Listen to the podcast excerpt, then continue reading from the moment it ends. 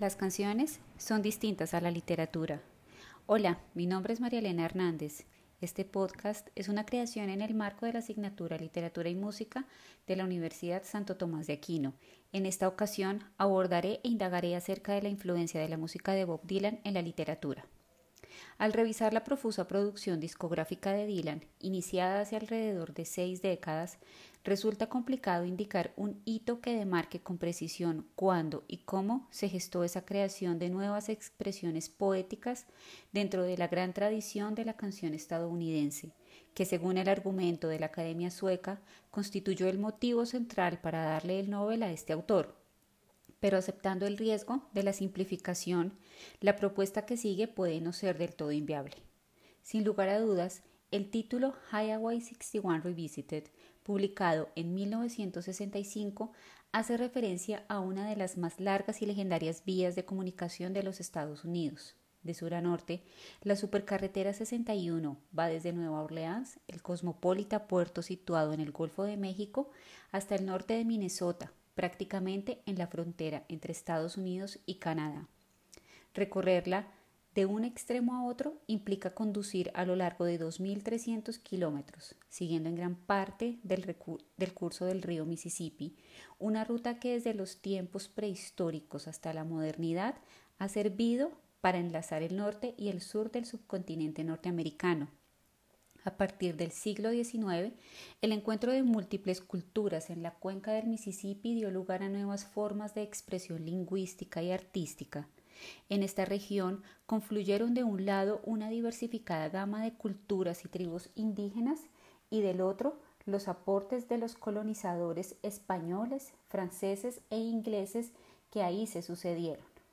Además, a esa confluencia de razas, lenguas, nacionalidades y tradiciones culturales se sumaron las contribuciones de la población esclava de origen africano que a su vez portaba un bagaje racial y lingüístico muy diverso. Este abigarrado encuentro terminó por crear nuevas identidades híbridas en las que se fusionaron los elementos culturales originales.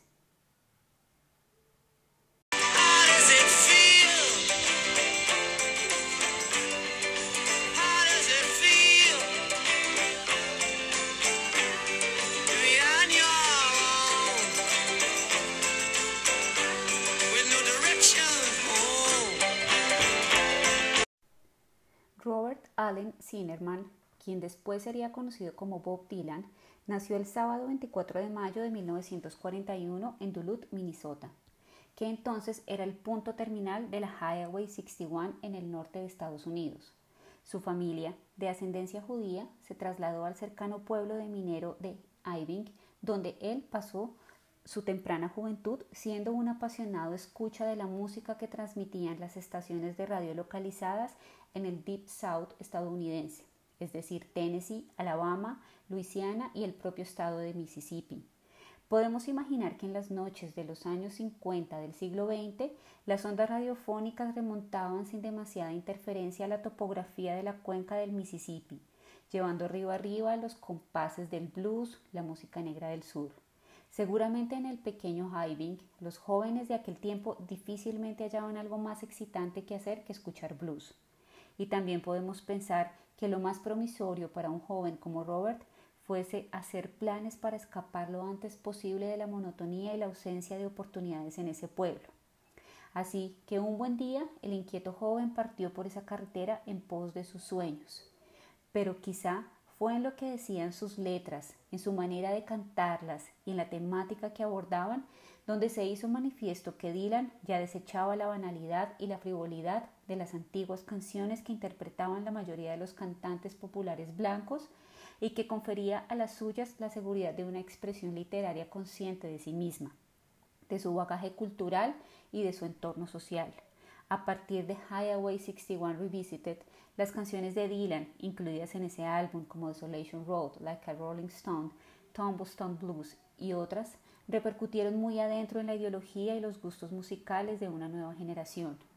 A partir de entonces, Cada vez más se hizo patente que escuchar el rock blues, o como se prefiera llamar a esta manifestación artística, constituye una experiencia tan directa, personal y vital como leer una novela, un cuento o un poema.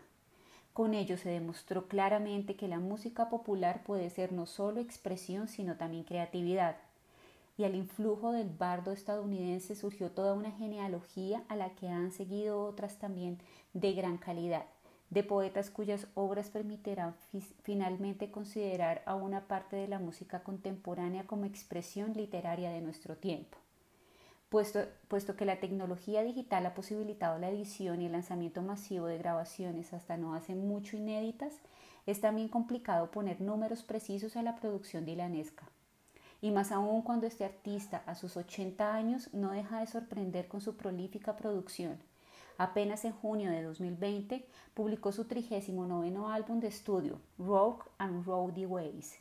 que de inmediato obtuvo un éxito notable al ocupar el primer lugar en la lista de discos más vendidos del Reino Unido y la segunda posición en la lista estadounidense Billboard 200. De cualquier modo, podemos decir que el legado musical de Bob Dylan comprende en la actualidad más de 500 canciones en cerca de 50 álbumes, que se han vendido unos 60 millones de copias de sus obras y sobre todo que a lo largo de 58 años la música y las letras de Dylan no cesan de reconstruir todos los ritmos que evocan la música de negros y la música de blancos de la Norteamérica estadounidense, como el blues, el rhythm and blues, el rock and roll, los himnos gospel y las tonadas de la música country y folk, aunque en realidad siempre se ha tratado de de una música diferente la música de Bob Dylan. How many roads must a man walk down before you call him a man? How many seas must the white dove sail? Cuando se dio a conocer el fallo sobre la edición 2016 del Nobel de Literatura, se desató de inmediato una polémica que fue muy encendida en periódicos de varios países, en Internet y en las redes sociales. Las opiniones se dividieron acrecentemente entre defensores y vituperantes de la decisión tomada por la Academia Sueca.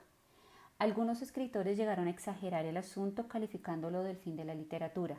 mientras que a otros les entusiasmó enormemente y decían que era algo que debía haberse hecho desde hace tiempo. Temas como Like a Rolling Stone no son una canción, sino una epopeya. Y un largo etcétera sobre el que se puede decir que quizá lo más certero es que por primera vez en la historia del Nobel de Literatura, al darse a conocer el nombre del ganador, la gente no corrió hacia las librerías, sino a las tiendas de discos. En todo caso, puede ser que lo más rescatable de toda la polémica en torno al premio otorgado a Dylan sea el llamado de atención para considerar dilemas como los siguientes. Existen en realidad fronteras entre las obras de cultura popular y las que son reconocidas en un contexto académico,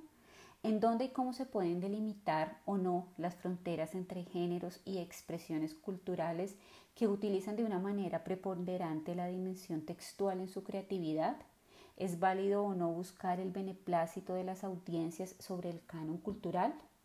Tal vez en el fondo el rechazo o el pasmo manifestado tras el otorgamiento del Nobel a Dylan son producto de un temor más o menos explícito acerca de que la literatura esté dejando de ser patrimonio exclusivo de escritores que se dedican profesionalmente y bajo ciertos supuestos a ese oficio, y quizá más aún que sea aceptado oficialmente el hecho de que la literatura de altos vuelos puede utilizar otros medios diferentes al libro impreso para concretarse. En todo caso, no cabe duda de que Dylan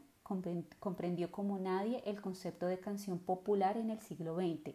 añadiendo una particular dimensión poética a la música cantada. Así que por ahora